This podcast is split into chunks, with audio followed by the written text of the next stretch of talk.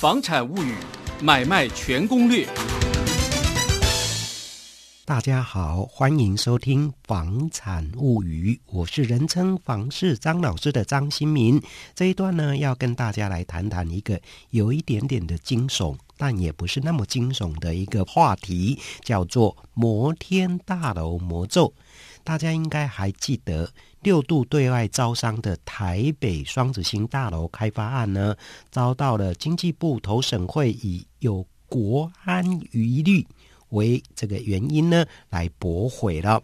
那不得不让人联想起这个重大投资案，是不是很难逃脱掉所谓的摩天大楼的魔咒？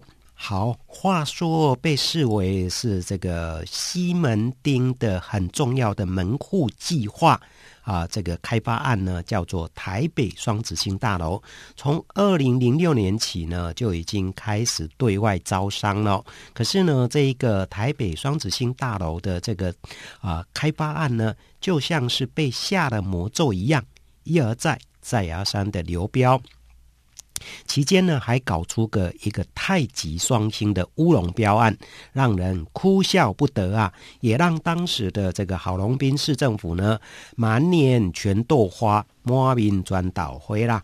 好不容易呢，在二零一八年台北市市长柯文哲连任之后呢，台北双子星大楼的开发案再度的开启。第六度的对外招商，那并在蓝天集团跟香港南海控股两强之间呢，筛选出了最优申请人南海控股公司。谁知道呢，在中央经管会啊、审查顺利过关之后呢，经济部投审会这一关倒是贴到了铁板哦，以一个大帽子，就是所谓的国安疑虑呀、啊。呃，为由来驳回啦。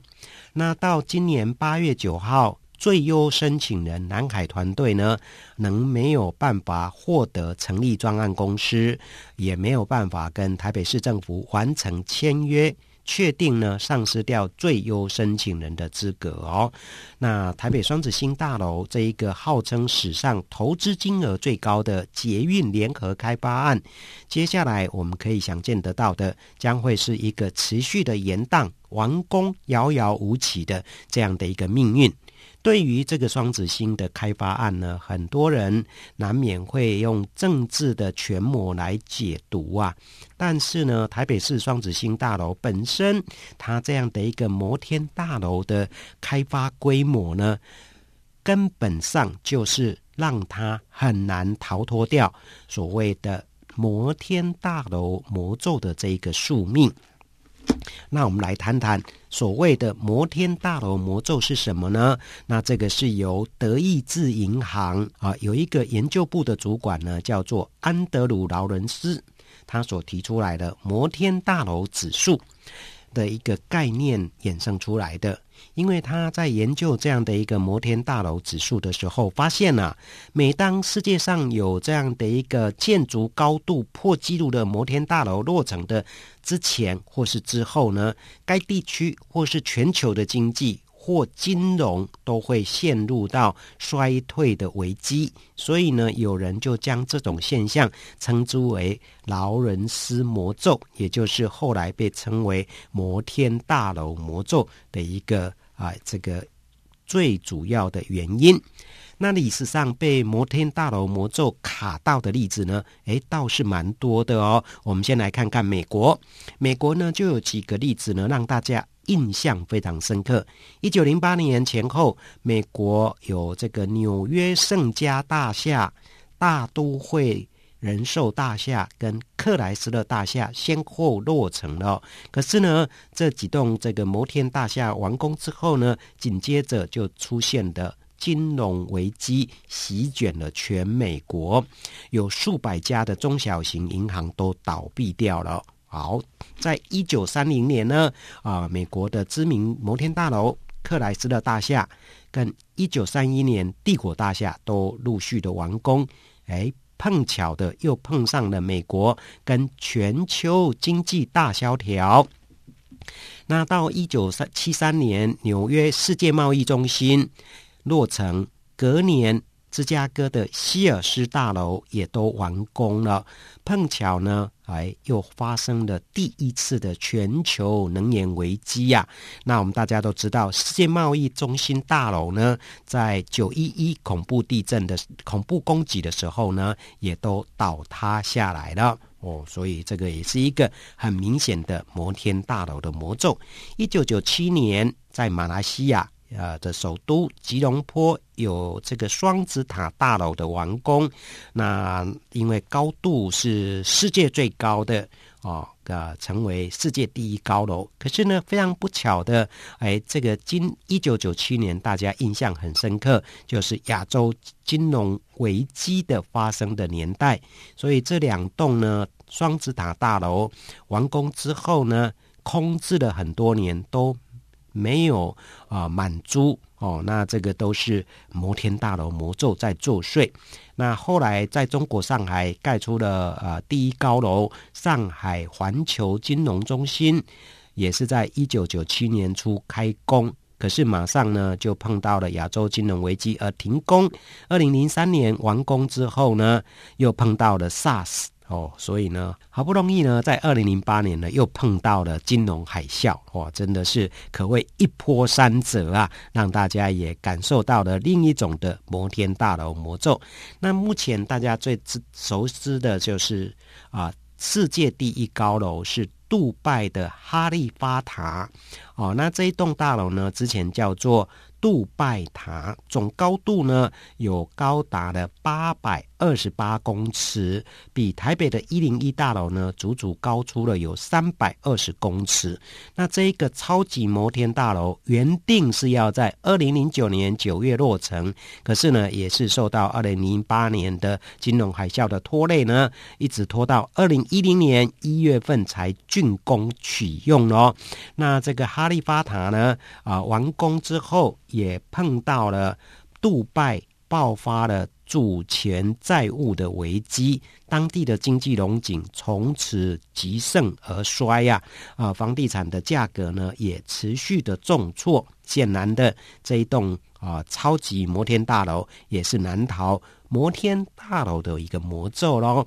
那在台湾有没有这种摩天大楼魔咒的例子呢？也也还蛮多的哦。我们看看二十年前南台湾第一高楼，也就是长谷世贸联合国大楼。曾经呢夺下了台湾第一高楼的这样的一个这个美誉，可是呢业主长谷建设呢啊，这自从盖了这一栋摩天大楼之后呢啊，这个命运也是不断的受到挑战，最后呢公司也从股市下市了哦。那这个这一栋大楼的房价呢，更是跌落到每坪十万块上下哦。后来呢？台北的站前星光摩天大楼啊，取代了这个长谷世贸联合国，成为全国第一高楼。可是呢，星光集团呢，也从此不再那么稳固，一度呢还计划卖掉手上的三栋大楼来维持这个集团的一个生存哦。哦，那到一九九九年，高雄八五大楼。哦，再度取代了星光摩天大楼，成为台湾第一高楼。可是呢，这一年度呢，大家也知道发生了亚洲金融危机啊，所以我们看到现在的啊高雄。八五大楼的这个啊新建公司东帝士集团早已经是垮台了，那八五大楼更是沦为法拍市场上的一个常客。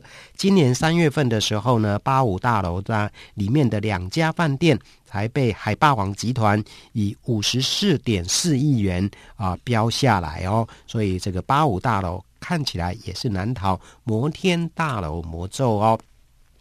那二零零四年。台北一零一大楼完工落成，以五百零八公尺的高度呢，再度取代八五大楼，成为台湾第一高楼，也是全世界第一高楼。在当年度，二零零四年，虽然国内住宅市场已经逐渐的复苏，可是呢，商办市场的需求还是非常的薄弱，高空置率呢，一直是这个。台北一零大楼开发业主最头痛的事，那虽然说现在台北一零一大楼已经摆脱了早期的高空自律，营运呢渐入佳境，可是我们也看到了台北一零一大楼的前董事长陈敏勋也卷入了买官案及伪证案等等的这个官司，继任的董座呢林鸿明也锒铛入狱。似乎呢，也是另一种摩天大楼魔咒紧跟的这一栋台北一零一大楼。那我们再来回头看看台北双子星大楼哦，这个的魔咒看起来呢，在短时间内还是啊挥之不去的。到底台北双子星大楼能？何年何月何日完工呢？现在都没有人可以说一个准头了哦。但是从过去国内外的这些案例来看的话，以该案招标的一再流标，这个摩天大楼的魔咒呢，还真叫人不得不信呢。到底你信不信呢？那就给大家来做自己的一个自行评断喽。谢谢大家的收听。